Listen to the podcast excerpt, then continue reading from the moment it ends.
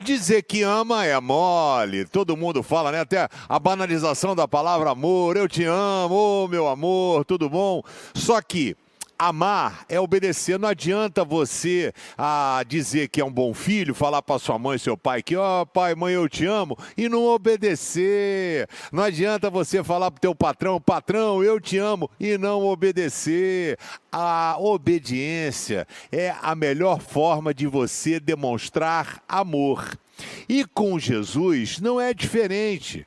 Porque muitas pessoas falam, ah, eu amo Jesus, eu gosto de Jesus. Gostar de Jesus, todo mundo gosta mas obedecer à risca, a sua palavra, aí é para poucos. João, capítulo 14, não é isso, filha? Ou é Lucas? Lucas 3, verso 21. João 14, 21. É isso, João 14, 21. Diz assim: a pessoa, viu, aqui é espontânea, amigo, não tem dessa não. Aqui não tem corte, não tem edição. Ela está me dando a cola.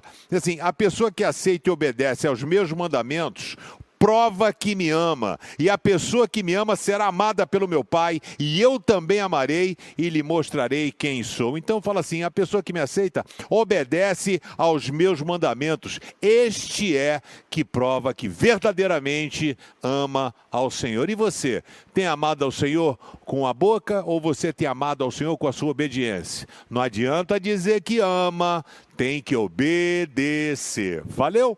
Galera, se inscreve no canal Pense, dá um joinha e compartilha aí com a rapaziada. Valeu? Um beijo.